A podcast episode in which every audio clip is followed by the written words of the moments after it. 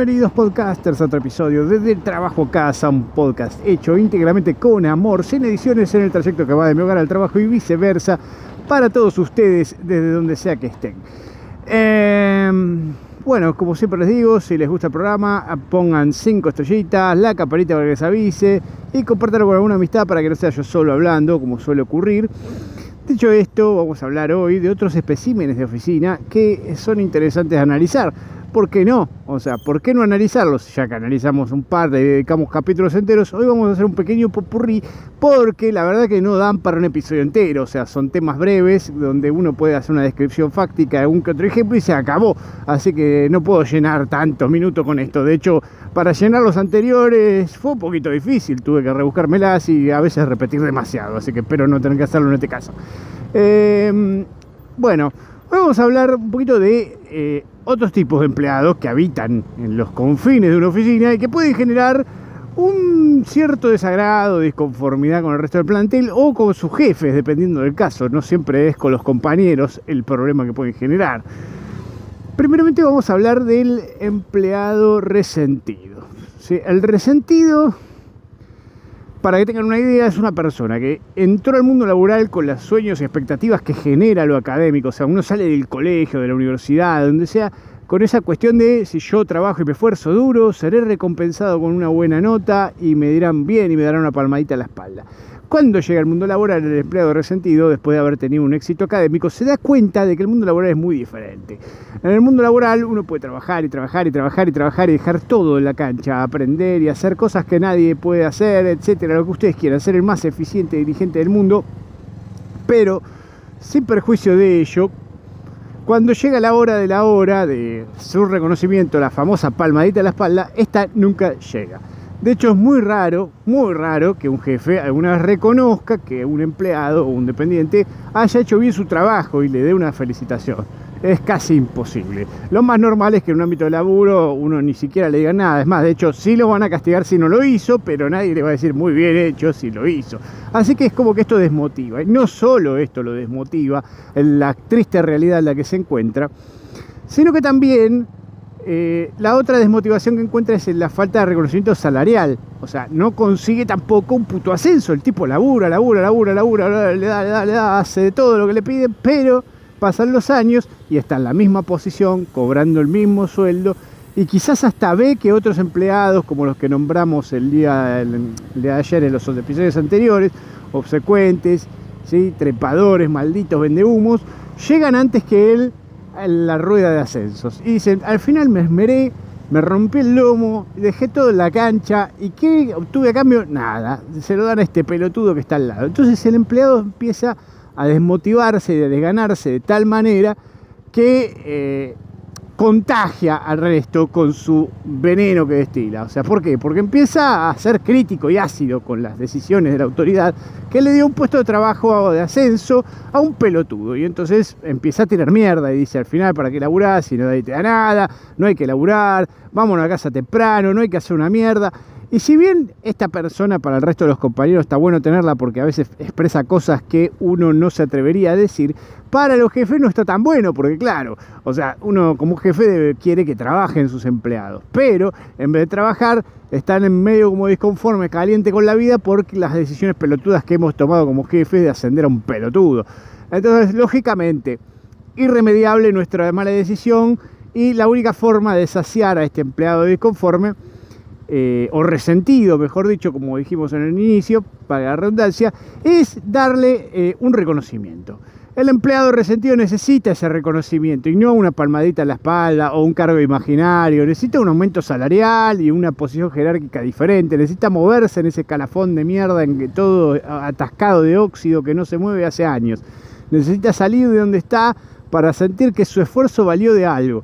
Pero bueno, obviamente se complica cuando empieza a generar eh, situaciones que lo único que hacen es alimentar el odio de los jefes. O sea, le empiezan a tomar bronca porque dice, este tipo, ¿qué le pasa? ¿Por qué tiene tanta bronca? ¿Por qué no, no ama su trabajo? Como por ejemplo lo puede amar el vendehumo o el obsecuente. ¿Por qué no está todo el día hablando del trabajo? Por eso no se gana un ascenso, porque no sabe querer a su lugar de trabajo, no reconoce lo lindo que es estar acá. Mentira, el tipo lo reconoció, estuvo años reconociéndolo, hizo todo lo que tenía que hacer. Lo que pasa es que, claro, después con los años se le acaba la gana, la pila, como cualquier ser humano, y deja de querer hacer esta mierda una repetitiva, una y otra vez por el mismo puto precio, mientras un parásito que no sabe un carajo aparece y lo ponen arriba del escafón jerárquico y lo único que uno quiere es verlos morir.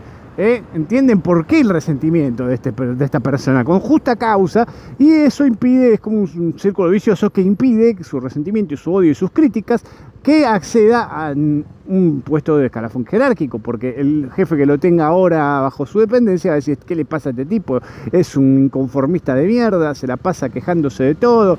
Claro, ¿cómo no te quejarías si vos pasaras por eso? Cualquiera le podría pasar. Vos, si laburaras alguna vez en la vida, jefe hijo de remil puta, te darías cuenta que si alguien que no sabe un carajo o no labura en la poronga te quita un puesto de ascenso y cobra más que vos o te lo ponen encima en el escalafón jerárquico, estarías a remil puteadas, igual que ese pobre muchacho, tipo, que está en esa situación.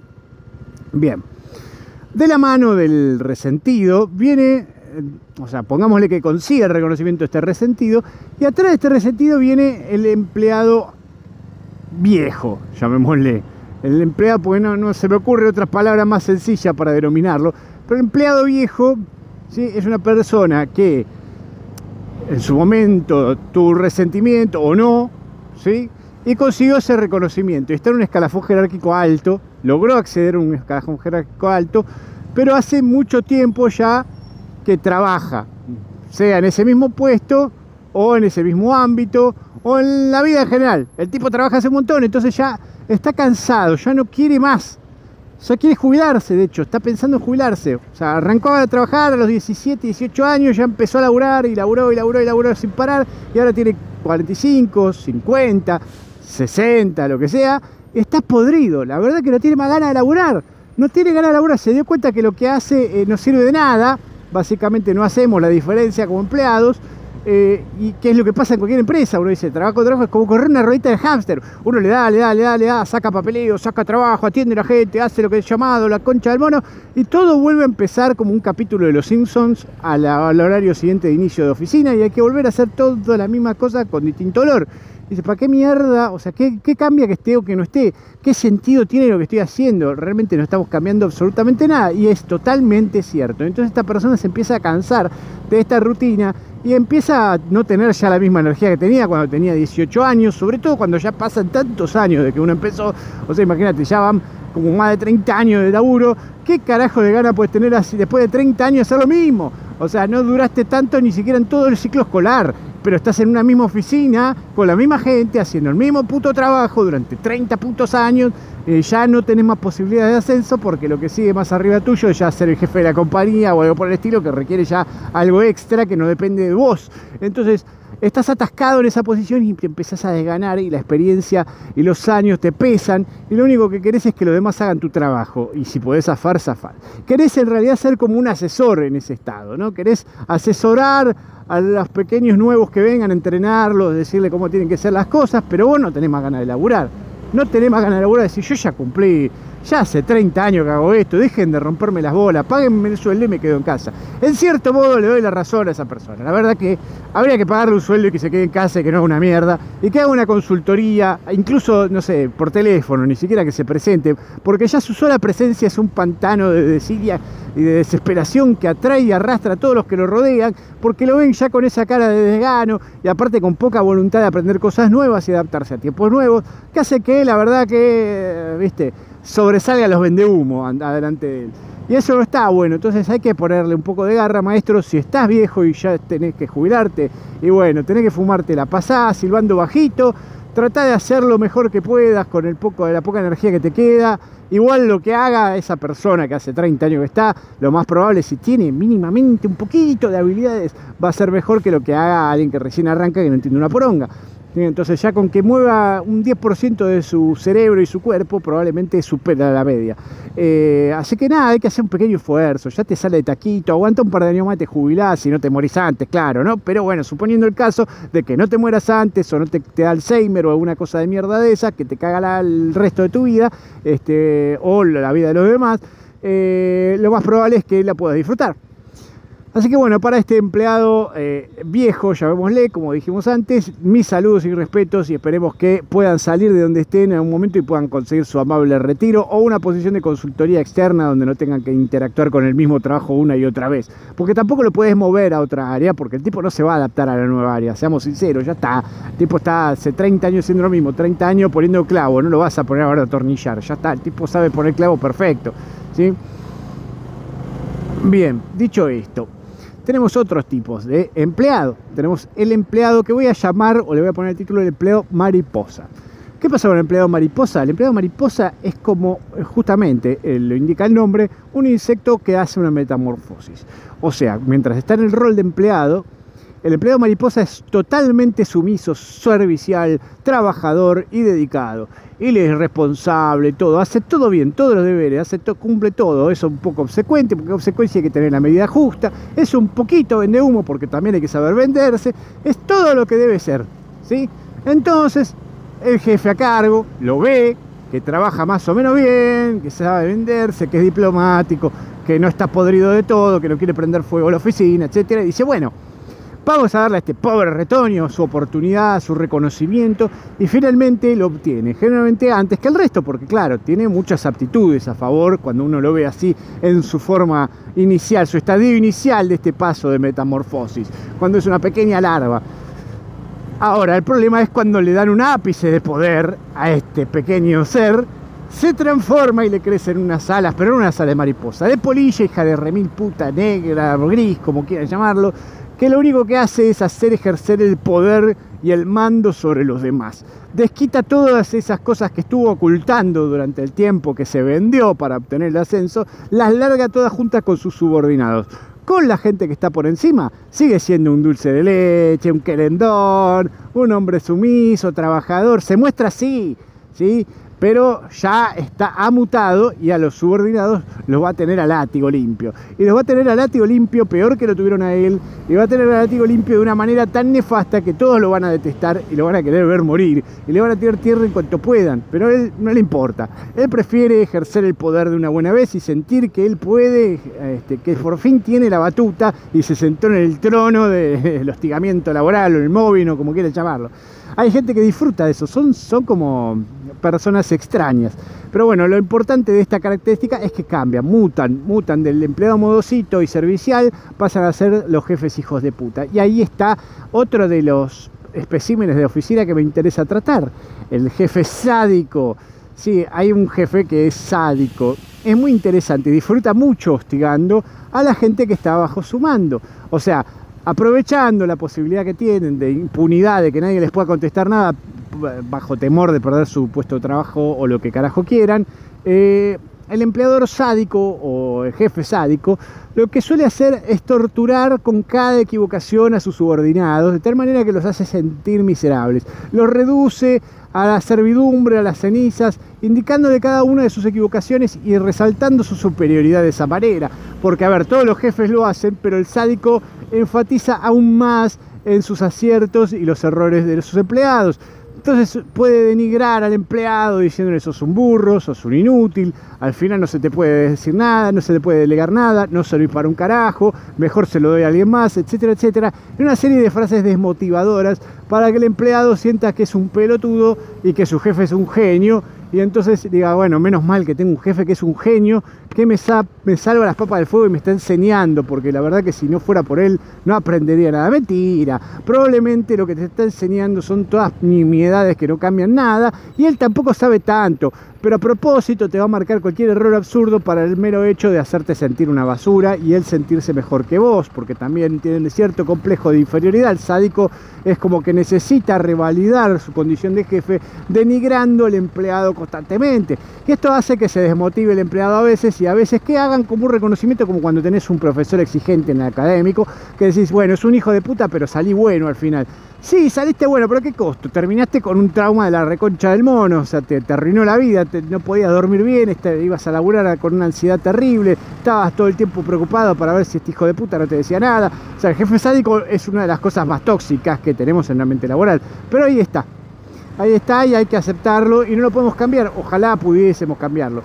Eh, el jefe sádico en algún momento dado de su carrera, cuando el empleado mejora en su condición, o sea, va, subiendo en el escalafón y va ganando experiencia, se va dando cuenta que el jefe sádico no era tan brillante como uno creía al inicio, si uno era nuevito.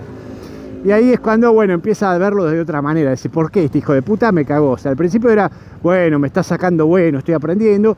Y ahora es como, bueno, este, este hijo de puta, ¿por qué me trataba tan como el orto? Pero bueno, en fin más comparándolo con los nuevos empleados que acá nos lleva al otro espécimen de oficina actual. Tenemos el empleado Centennial. Sí, señoras y señores, el empleado Centennial es uno de estos engendros de la generación de cristal que arranca su vida laboral Generalmente sin haber trabajado antes se consiguen un título universitario, porque el Centennial es así. Primero trae primero estudio y después si me va bien, termino la carrera, voy y busco un trabajito, no sea cosa que haga las dos cosas a la vez. Pero ya cuando están por recibirse empiezan a preocuparse por conseguir algo de experiencia. Ya llegan con casi el título bajo el brazo, como si fuera un pan recién horneado, ¿sí? sin entender un carajo, porque vos puedes tener el título de lo que sea, pero no importa que lo tengas si nunca ejerciste, vas a ser un pelotudo que no sabe ni, más del 10% de lo que tiene que hacer en la práctica. Entonces, ¿de qué me sirve que vos tengas el título? Nada. Es un papelito que acredita que hiciste una carrera, que te esforzaste, todo, pero no te va a brindar ningún conocimiento ancestral para trabajar el día de mañana. Vas a tener que esmerarte más para eso.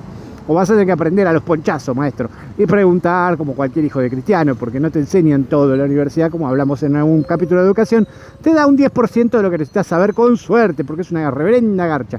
Ahora, la cuestión es que este empleado centennial lo que tiene es que como viene ya con unas ínfulas de casi soy, casi soy profesional o soy un profesional, viene con unas ínfulas, apenas llega a un puesto laboral, que, que aparte son puestos laborales que nada, o sea, eh, estás en el fondo del escalafón jerárquico, sos el último orejón del tarro, ¿entendés? O sea, sos, el chepibe, básicamente. Recién entraste, sos el chepibe.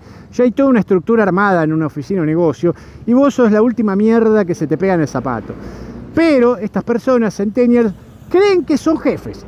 Es increíble, pero de alguna manera misteriosa pese a estar en el último escalafón jerárquico, de cobrar el peor de los salarios, de tener mil personas por encima, de verdad creen en su mente que son los que pueden dirigir la situación por el mero hecho de tener un título o porque son especiales, porque los centennials son especiales, ¿viste? Son gente que ha sido iluminada, ungida por el Señor y que viene a liberarnos de la, contaminación, del machismo opresor y de todas las cosas que la guerra, todo, todo es culpa de las generaciones anteriores, pero ellos van a ser los iluminados que nos van a salvar. Me imagino que, bueno, ya habrán tenido la desgracia o suerte, mala suerte, de trabajar con algún centennial o algún pibe joven, ¿sí? de 20 algo, 22, 23 que recién está eh, saliendo de la universidad o le faltan dos materias o ya está ahí o terminó la carrera recién y que quiere ingresar a trabajar este, porque claro, ya está, flaco, se te acabó la beca de estudiar solamente, tenés que empezar a laburar. Gracias a tus papuchos que te mantuvieron toda la carrera y no te obligaron a ir a tirar un currículum vitae, realmente sos un pelotudo interactuando en un ámbito laboral. El ámbito laboral no es sentarse en el aula, levantar la mano y estudiar para un examen y, y caerle simpático al profe. No, tenés que también hacer un esfuerzo para entender la mecánica laboral y ponerle mucha garra y no podés simplemente estudiar para un examen y ya está. Tenés que hacer un trabajo todos los putos días y esforzarte. Pero, y aparte tenés que adaptarte en un equipo de trabajo, no es como la facultad que por ahí un trabajo de equipo y nada, ponen nombre a alguien y se cuelgan todos como hablamos en Teamwork. No, acá vos tenés que laburar eh, con otra gente que tiene que hacer parte del trabajo y tenés que empezar a encajar en ese, en ese rompecabezas. Porque si vos no encajás en un equipo de trabajo, no servís, flaco. Sos un engranaje suelto que no ayuda, que lo único que hace es perjudicar al resto del equipo porque lo atrasa, porque, no sé, lo desmoraliza, lo que mierda fuera. Vos tenés que aprender a hacer que el equipo trabaje en conjunto. En fin, o entender mínimamente, ni siquiera que trabajes en equipo, pero entender que se trata de un equipo es suficiente. Esta gente ni eso, ellos creen que son ellos solos y que ellos solos son los ungidos y especiales, que van a solucionar todas las, todos los males, mejor dicho, que azotan este ámbito laboral. Lamentablemente esto hace que, claro, viene el cadete y le dice al jefe, no, porque esto se hace, esto se hace así, yo eh, leí un libro, o no, yo vi en, Google, vi que esto se hace así. ¿Viste? Y vienen con una cosa, un dato pelotudísimo que lo sabe todo el mundo, o que lo puede encontrar cualquier hijo de vecino en Google, pero los tipos te lo venden como que es algo novedoso que ellos este, vienen a traer al ámbito laboral y que tienen una idea genial para mejorar todo. Pero si mira, flaco, o sea, si hubiera querido implementar esto, lo hubiéramos hecho, lo buscaba. O sea, ya sé de qué se trata, sé lo que es trabajar en una nube, maestro. No hay nada nuevo en trabajar en una nube, hace 20.000 años que se trabaja en nube. Este, no descubriste la rueda, master. Este, pero bueno, trabajar en una nube y explicarle a una persona de 60, 50 años cómo usar la nube, darle una cuenta de Google, un acceso a la nube, verificar la seguridad, todo para que vos uses una planillita de Excel de mierda, la verdad que no da, maestro. O sea, no entendés cómo funciona este lugar y querés poner tus reglas. Así que date cuenta que así no funciona. Pero bueno, así con ese tipo de cosas el Centennial se nos va a prender de los huevos a cada uno de los jefes una y otra y otra vez y va a tratar de demostrarnos su sapiencia o sus grandes habilidades. Y va a venir overdress, o sea, otra de las cosas que tienen es que se visten como un jefe. Es más, se visten mejor que el jefe. El jefe por ahí va de remera y el tipo te cae de trajecito con chaleco, como con anillos y un teléfono último modelo que salió más caro que todos los sueldos que cobran el año, porque así se siente especial. ¿sí? Mientras que el jefe que cobra mucho más que él y que hace 20.000 años que está ahí, sabe muchísimo más que él en general. ¿eh? Y mira que saber más siendo jefe es un logro, ¿eh? si los jefes realmente no entienden una mierda. Este, y, nada, eh, los tipos vienen con mejores pilchas, se compran el mejor auto, pero todo endeudándose hasta las bolas, o porque mamá y papá les pagan todo, no sea cosa que se lo ganen con el sudor de su frente. No tienen ni idea del valor del dinero y del esfuerzo. Son personas bastante nefastas, de hecho. Creo que son de las más nefastas que podemos encontrar en la oficina. Y lo peor de todo es que en, este, en este raid, el problema que tienen es que no se adaptan a su posición en el trabajo. O sea, recién entras, flaco, mira, te toca, no sé, acomodar papeles. No no voy a acomodar papeles yo, como yo casi que soy, este, no sé, ingeniero. Mira, flaco, me chupa tres huevos, tenés 20 años, no me interesa, casi sos ingeniero, tenés que aprender a laburar, flaco, tenés que aprender a laburar acá y hacer lo que te corresponde. Pero no, ¿viste? Y lo peor de todo es que a estos centennials generalmente los jefes les suelen dar bola. Así que bueno, en fin, se vuelve más tedioso aún cuando les dan, les, dan el oído y dicen, no, tiene razón Juancito, pobre, lo estamos haciendo como dar papeles y a él casi es ingeniero. Me chupa tres huevos que es casi sea ingeniero, hace dos días que trabaja, que acomode los papeles y después vemos. Bueno, no, no hay derecho de piso para los centennials, no existe. Ellos entran siendo jefes y seguirán siendo empleados, me imagino, o pasantes, no sé cómo terminarán la carrera. Pero bueno, en fin. Eh, ya llegué a destino, así que acá los tengo que dejar. Si les gustó, como siempre, denle 5 estrellas acá en Spotify, pongan la campanita para que se avise cuando mando algo y compártelo con alguien para que no sea yo solo hablando como un loco. Les agradezco que me escuchen y bueno, estamos hablándonos mañana. Chau, chau.